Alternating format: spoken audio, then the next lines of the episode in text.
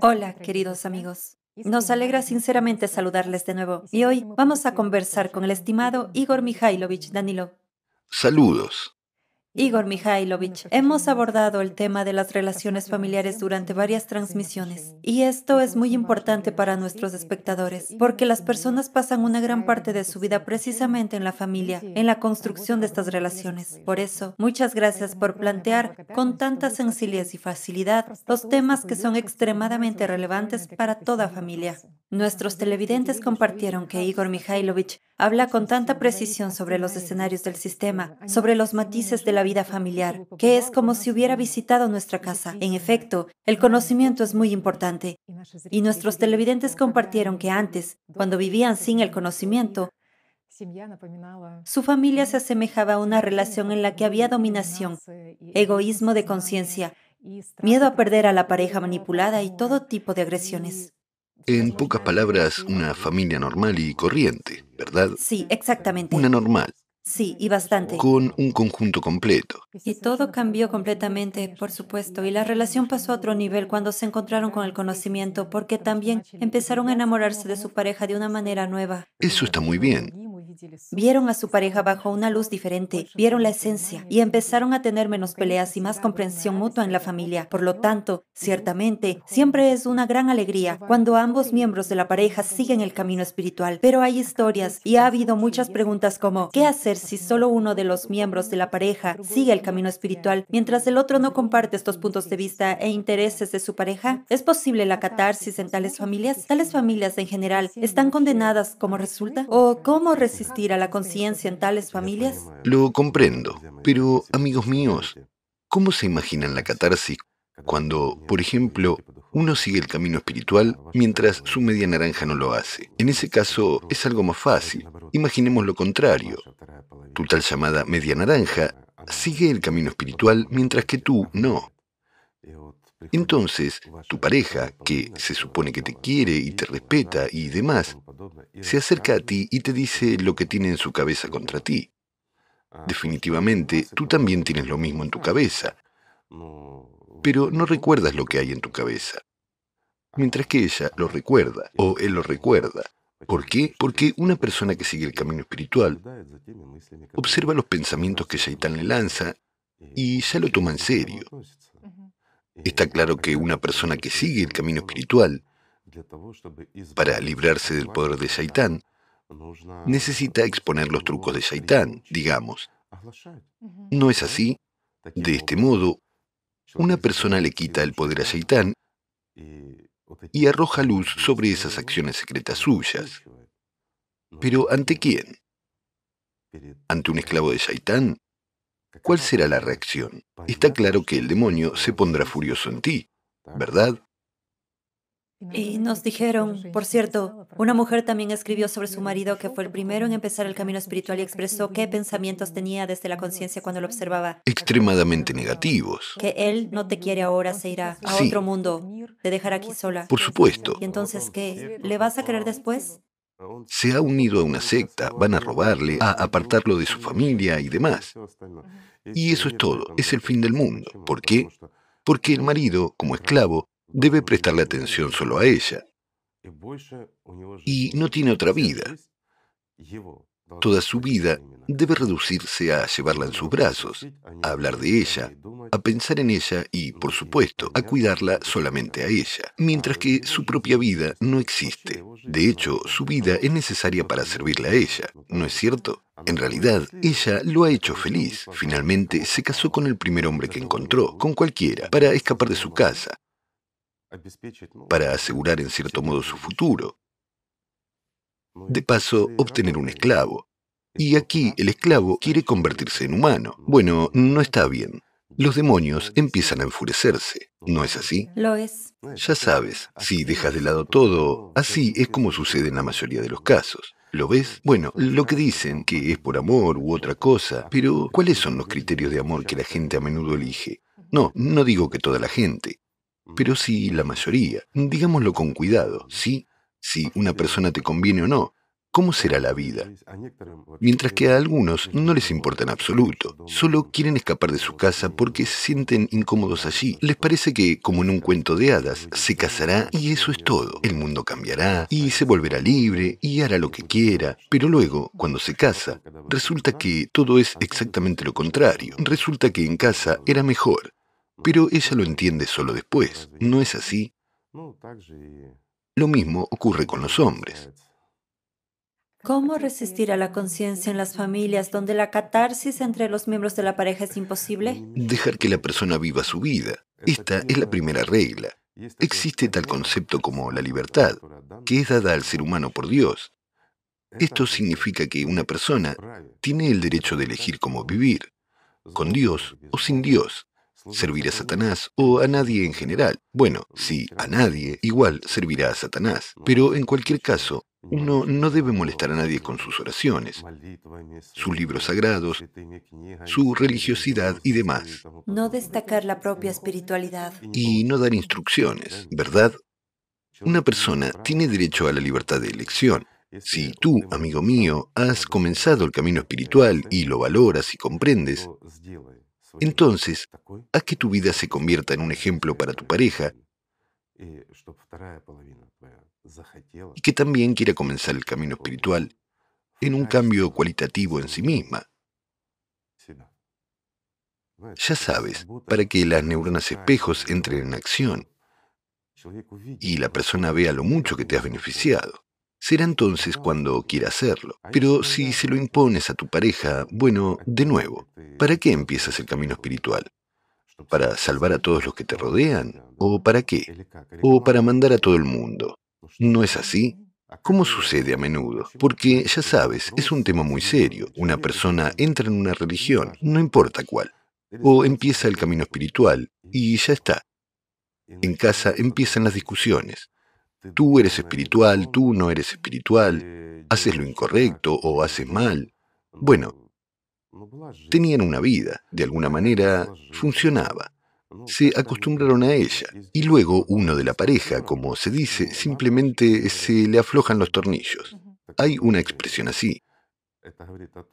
Esto quiere decir que uno se vuelve loco después de convertirse en una persona religiosa y empieza a dar sermones a todo el mundo. ¿Qué ocurre?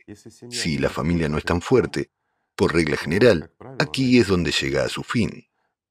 Otro escenario. Una persona apenas habiendo encontrado el conocimiento, solo habiéndolo encontrado, sin profundizar y practicar, sin ponerse en el camino espiritual, comienza a manipular a su pareja con la ayuda de estos conceptos elementales. ¿Acaso no ocurre esto muy a menudo? Pero hay un escenario más. Después de ponerse en el camino espiritual, uno se da cuenta de repente que es un ser humano, no un esclavo, y que hay un tirano que se ha burlado de él toda su vida, no importa quién sea, un hombre o una mujer. Esto sucede muy frecuentemente. La persona empieza a ver claramente que no basta con su propio demonio en la cabeza, sino que también a su lado hay un demonio, y simplemente no quiere vivir con él, así que simplemente se separan. Y entonces empieza, mientras ella era normal, todo estaba bien, pero en cuanto fue a la iglesia, se convirtió en... Fanática. Sí, una persona fanática, religiosa, y ya está, allí es cuando la familia termina. ¿No sucede eso? Sucede. O tal vez la persona, por el contrario, ha entrado en contacto con algo más grande y ha visto la verdad. Por lo tanto, ya sabes, el tema de la familia es tan polifacético, especialmente cuando el alma de uno anhela, quiere ir a casa, quiere ir a Dios, mientras que el otro de la pareja tiene intereses puramente mercantiles, es egoísta y simplemente es un esclavo de Shaitán. Por supuesto, habrá algún malentendido o algo más. Pues bien, diré así, si una persona de verdad empieza el camino espiritual, nada ni nadie es un obstáculo para ella, porque incluso su pareja, él o ella, no importa, su media naranja, como se le llama en el matrimonio, no puede ser un obstáculo. ¿Por qué? Porque la persona realmente aprende la diferencia entre el conocimiento y la religión es que el conocimiento te da una comprensión de lo que estás haciendo y el objetivo final de tu camino. Esa es la cuestión. Si tienes una meta, llegarás a Dios. Mientras que en la religión el objetivo se desplaza ligeramente hacia otra cosa. En cualquier religión, una religión confunde demasiado a una persona y simplemente le hace dar vueltas en círculos, ya sabes, como un burro cuando no quiere ir y le cuelgan una zanahoria delante, como prometiendo que la conseguirás. Y el burro tiene que ir detrás de esa zanahoria. ¿No es así, amigos? Lo prometen. Sin embargo, ¿qué enseñan? A rezar por cosas materiales, a pedir y anhelar cosas materiales. Esto es así, después de todo, pura magia. Pero, ¿dónde está la espiritualidad?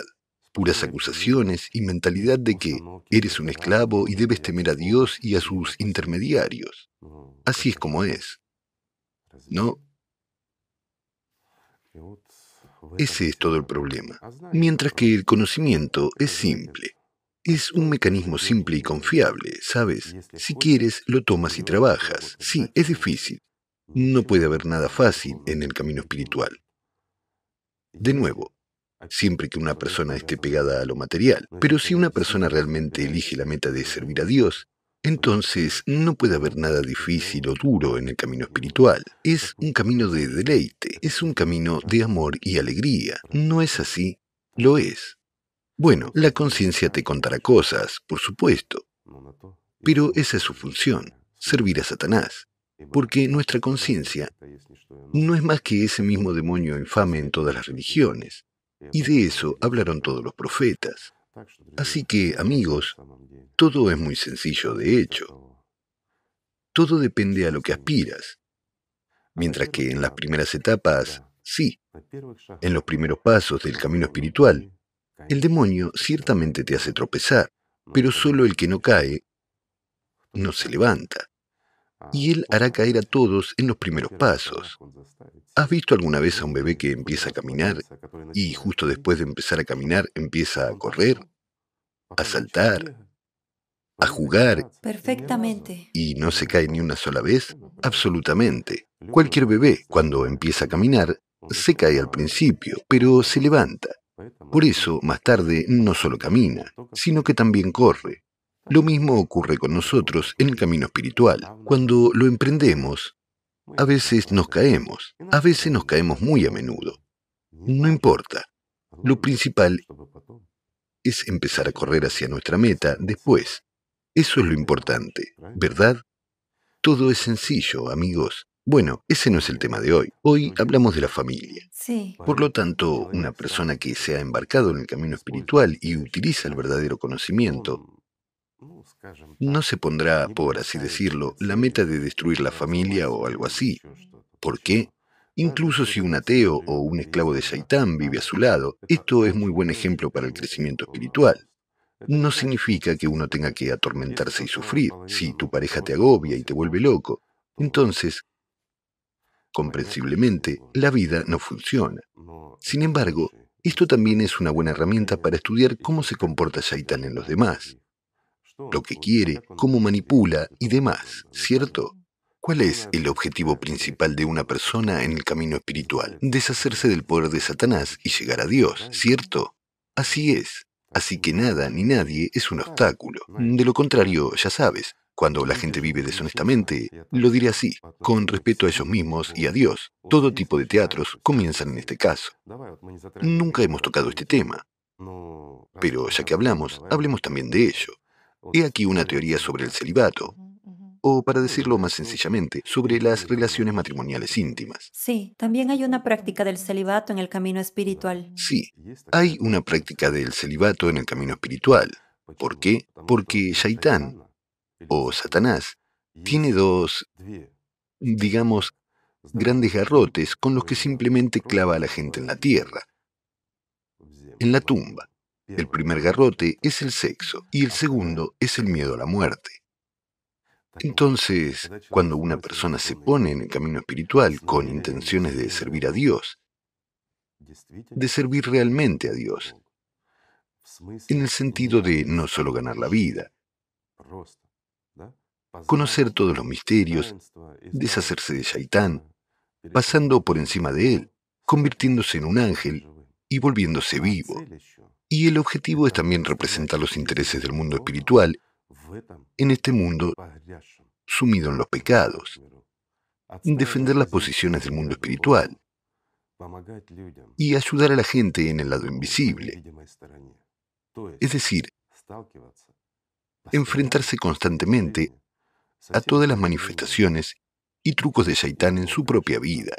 Entonces una persona necesita deshacerse de qué? De la propia debilidad, ¿no es así? Y necesita estudiar todos los trucos de este shaitán. Pero, ¿qué pasa si uno depende del sexo, por ejemplo?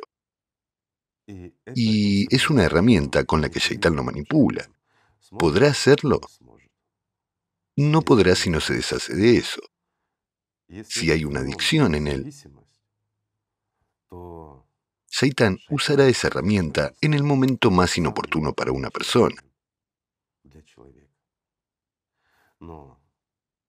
Pero si una persona toma el voto del celibato, entonces su objetivo no es solo renunciar a las relaciones sexuales, al mismo tiempo manteniéndolo constantemente en su cabeza, sino deshacerse de ellas en general. Es decir, como herramienta. Esto no significa que sea para toda la vida, que una persona nunca pueda, digamos, que el concepto de sexo le será ajeno. Ya sabes, como los monjes juegan. Muy a menudo esto es una gran mentira en muchas religiones. Es verdad. No significa que la persona se haya vuelto loca o algo así, que haya renunciado a ello. Esto significa que hasta que uno supera esta debilidad, hasta que debilita al Saitán, uno se compromete con el celibato. ¿Por qué? Se libera de una posible manipulación con este tema sobre él por parte de Shaitán. Y por eso significa mucho. Por eso, cuando una persona está en servicio, además si hablamos de Geliares o de alguien más, uno no debe tener debilidades. Si hay una debilidad en él, nadie lo admitirá en ningún sitio. Esto es cierto. Puede estar al lado, puede ser un buen asistente, pero nunca estará en el servicio real en el sentido más elevado de esta palabra. ¿Por qué? Porque una persona débil es como un traidor. En el momento más inoportuno, traicionará. Y de eso también puede depender la vida de sus amigos. ¿Por qué? Verás, en este mundo todo es mucho más simple y complicado al mismo tiempo. Si tomamos el mundo invisible, así todo es muy complejo y simple al mismo tiempo, igual que en este mundo. Si estás del lado de Dios, debes estar 100% de su lado. Nadie ni nada debe tener poder sobre ti. No debe haber debilidades ni indulgencias para uno mismo. Así está organizado el mundo. Imágenes, tentaciones, y una persona permite las debilidades, pero yo no entro en contacto físico. Pero ¿qué diferencia hay si lo mantienes en tu mente? Si viene a ti en sueños y no lo echas, significa que hay algo que trabajar. Y hasta que una persona no supera todas estas debilidades, no puede ser, digamos, un guerrero de la luz. Eso es realmente cierto. Y ahora tengo una pregunta.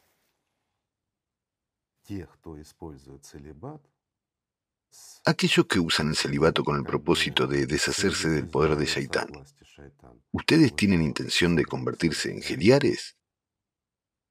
Una simple pregunta. ¿O han inventado que quieren serlo? ¿O simplemente lo están usando como una herramienta para manipular a su pareja? ¿No es así como ocurre? Muy a menudo la gente se embarca en el camino espiritual, incluso estando en la familia. Y alguien propone una idea. Hagamos un voto de celibato y vamos a servir. Hay niños en la familia. Todo está bien, una familia normal. Pero aquí Shaitán les lanza una idea. Y ahí empieza lo que no debe suceder. Está claro que ya no se convertirán en geliares. ¿Por qué? Está la familia, están los hijos. Hay un ámbito de responsabilidad, la responsabilidad por la familia y por los hijos. ¿Cómo puede una persona deshacerse de esta responsabilidad? Algunas personas, sí, pueden deshacerse de la responsabilidad a pesar de todo, o bien habiendo proporcionado a los niños todo por completo. Pueden simplemente elegir servir. O cuando los niños crecen y se independizan. Una persona decide servir a Dios. Sí, tales situaciones pueden ocurrir, pero esto se aplica a muy pocas personas que son lo suficientemente fuertes espiritualmente, pero por regla general seguimos apegados, mientras que un geliar debe estar libre de todo, ante todo internamente. Y aquí el tema del celibato va simplemente como una manipulación, ya sea de Shaitán contra las personas, o de esas personas, o de una persona contra su pareja. Todo es muy simple, ¿verdad? Solo hemos tocado ligeramente este tema. El tema es amplio y serio. Entiendo que los amigos quieran oír hablar de la energía sexual, de cómo utilizarla, etc. Pero tengo una simple pregunta. ¿Para qué?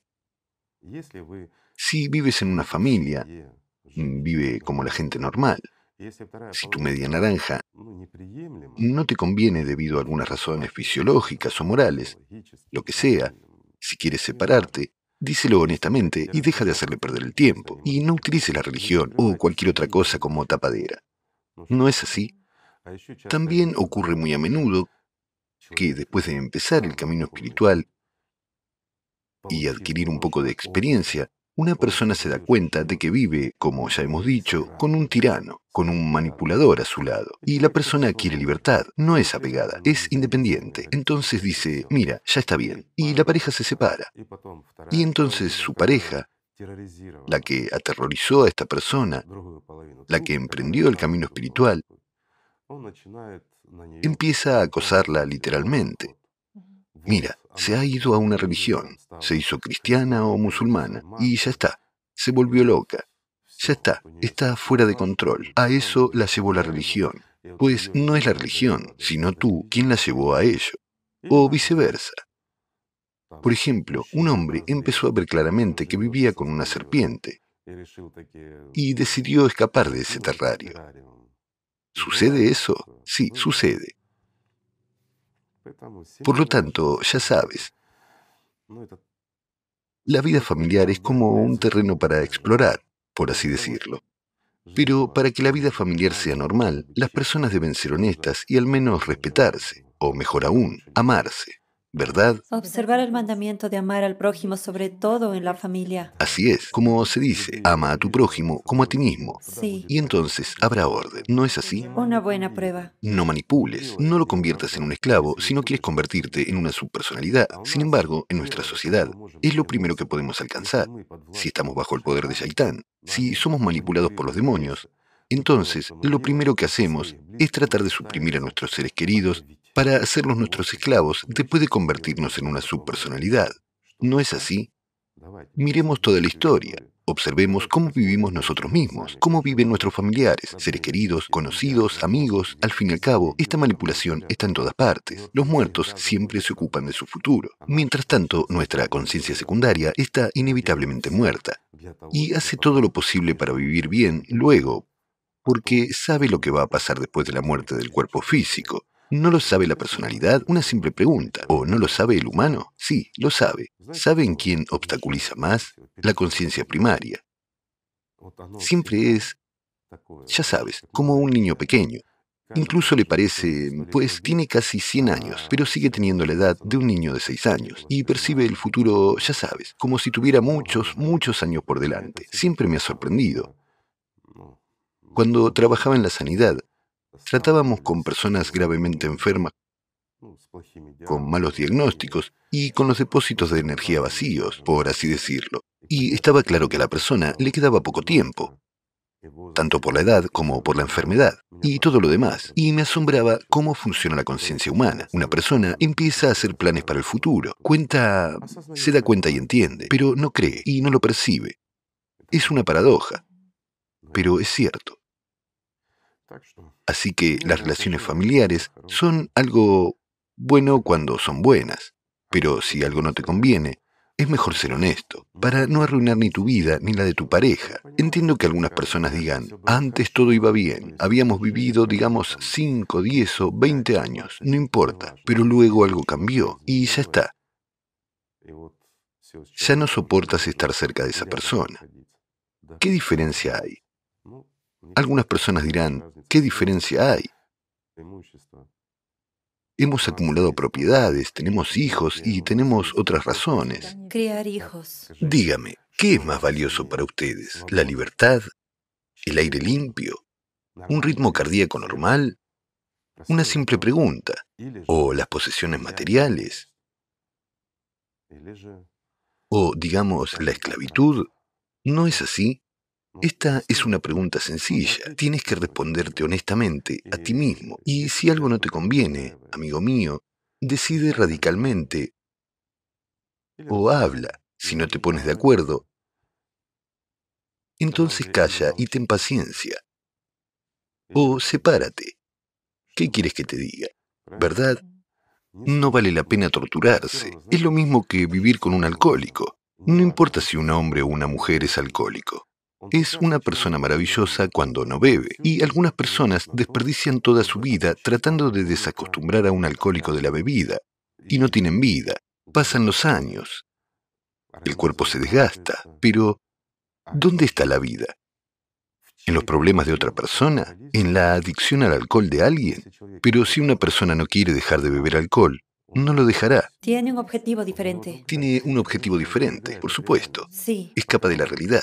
Mientras está borracho, es un héroe, un rey de este mundo. Cuando está sobrio, comprende que no es nadie, empieza a sentirse mal. Resulta que no es un alfa, no es nadie en absoluto, ni siquiera es un hámster, y mucho menos un alfa. Por supuesto, quiere esconderse de este mundo. ¿Y dónde se esconde? En una botella o en las drogas. Cada uno elige lo suyo, pero son las personas que se degradan. Y aquí mucha gente tiene un contraargumento. ¿Cómo es eso? En realidad se trata de una persona cercana y querida. Bueno, si es cercano y querido y te gusta esta vida, entonces disfrútala. No te quejes. No es así y más no culpes a Dios. Todos estos son trucos de Shaitán. Disfruta y abrázate con Shaitán.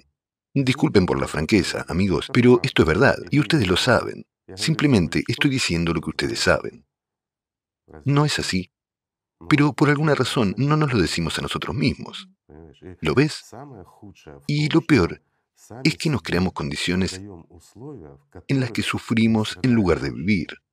¿Para qué? Después de todo, hay muchas familias donde son felices uno con el otro, se sienten cómodos y convenientes. Nadie reclama el dominio. Simplemente hay una división del trabajo y las responsabilidades, relaciones maravillosas, y la vida es fácil e interesante, ¿verdad? Viven según el principio, si una persona quiere ir a pescar, va a pescar, y si alguien quiere ir al teatro, va al teatro. Entonces nunca habrá peleas, ¿no es así? Igor Mikhailovich, cuando los dos en la pareja siguen el camino espiritual, Ciertamente cuidan del estado interior del otro.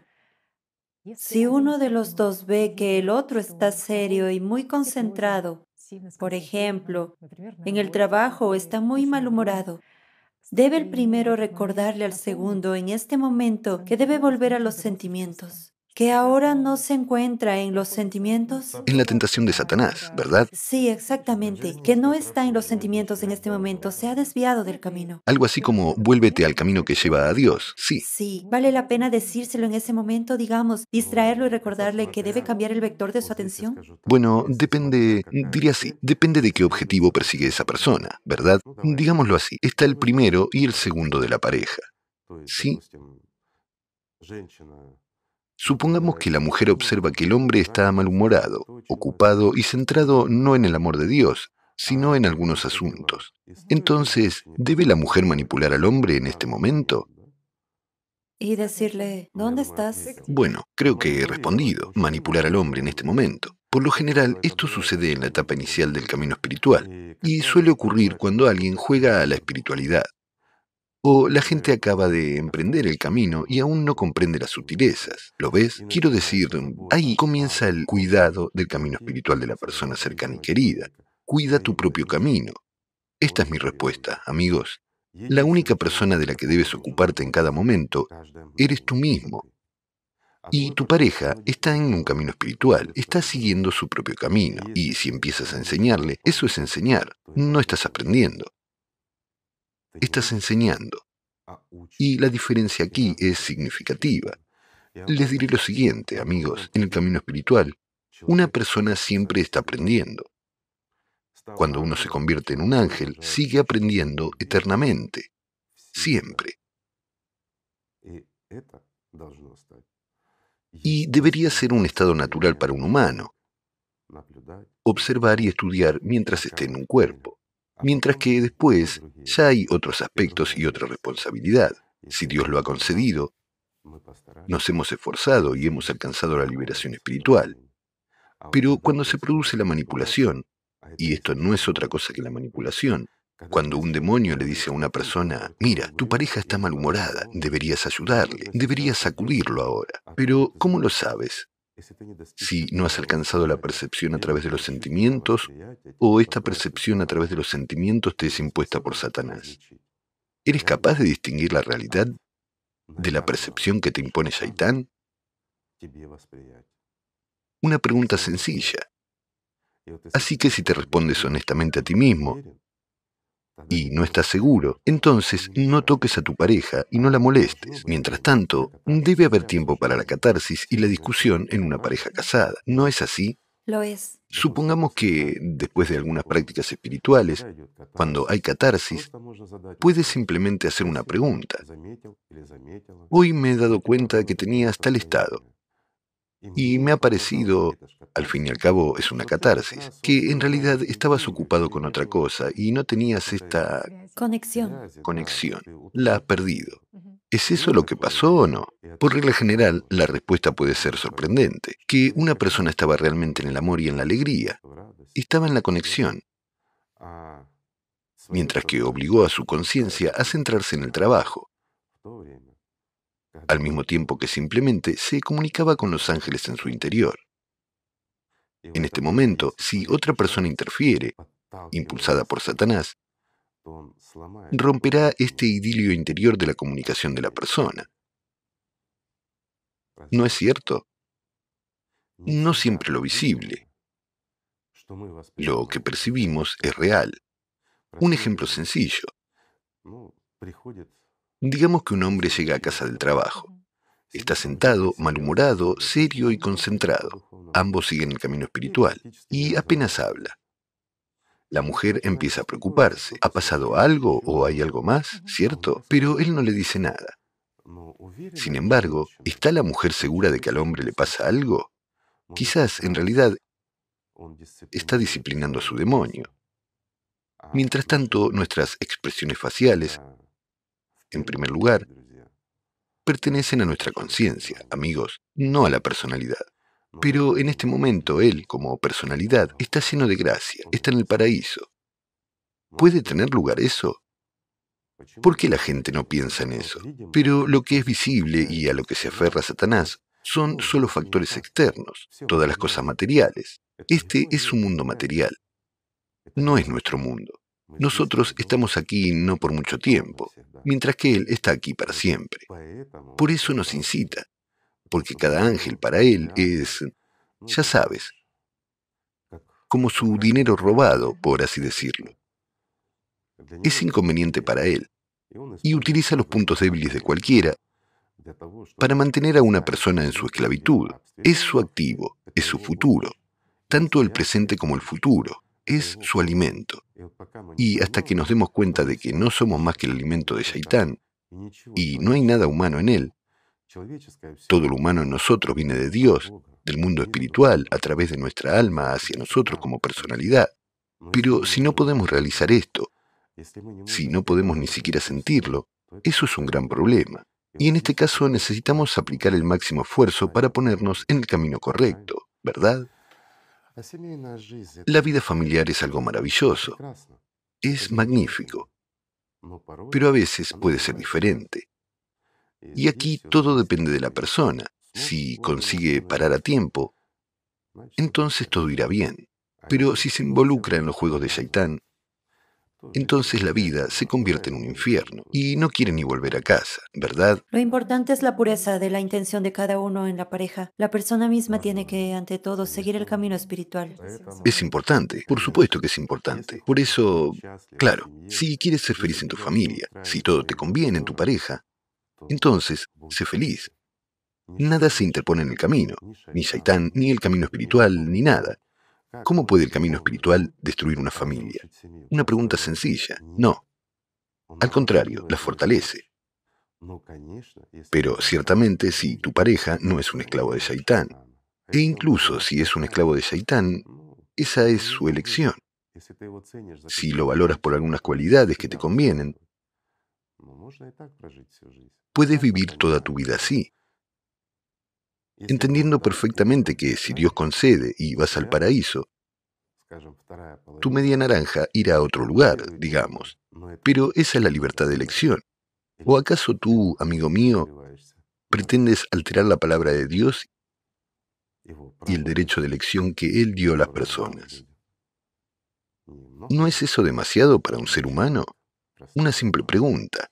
Es algo en lo que hay que reflexionar también. Podemos cambiar a nuestras otras mitades con nuestro ejemplo personal. O podemos aguantar y simplemente vivir. Si es agradable para ti vivir con esta persona, simplemente vive y disfrútalo, porque no te impide desarrollarte espiritualmente. Nadie puede impedir que una persona se desarrolle espiritualmente. Nadie ni nada. Ni las artimañas del diablo, ni los deseos de la gente que te rodea, digamos. Eso es cierto. Si una persona aspira a Dios, si esta es su verdadera meta, definitivamente llegará a Él. Todo es muy sencillo. Y no privar a las personas que te rodean de su amor. Eso es importante. Porque después de todo, la gente tiene miedo de perder el amor. Y esto es lo que dicen, no me quieren. Así que te das cuenta de que probablemente no hay suficiente amor y aprecio por los demás en la familia. Lo diré así, no es verdad. ¿No? No. Cuando una persona dice, en la familia no me aman, significa que su objetivo es llamar la atención. Esto es una manipulación. Vive de tal manera que te amen y te respeten. Pero no hay que aspirar a que toda la atención se dirija exclusivamente a ti, a no ser que vayas a convertirte en una subpersonalidad, por supuesto. Es mejor que tú mismo prestes atención a los demás. Si aspiras a convertirte en un ángel, eso no te perjudicará. Y aunque tus cercanos y queridos y tu pareja se conviertan en subpersonalidades, dales tu exceso de fuerzas, que se alegren. Después de todo, es tu pareja. O mejor aún, haz que sus neuronas, espejo, funcionen para que tu pareja empiece el camino espiritual y para que juntos puedan llegar al mundo espiritual y convertirse en ángeles. Eso es lo que hay que hacer, amigo mío. ¿Verdad? Las preguntas son buenas e interesantes, pero una familia es una familia. Es realmente siete yoes, por alguna razón. Y aquí, por supuesto, como se dice, ni el mismo diablo podría desenmarañarlo, pero es una parte integral de nuestras vidas. Y para que todo vaya bien, simplemente tenemos que amarnos unos a otros. Gracias. Muchas gracias. Gracias a ustedes, amigos. La paz para ustedes.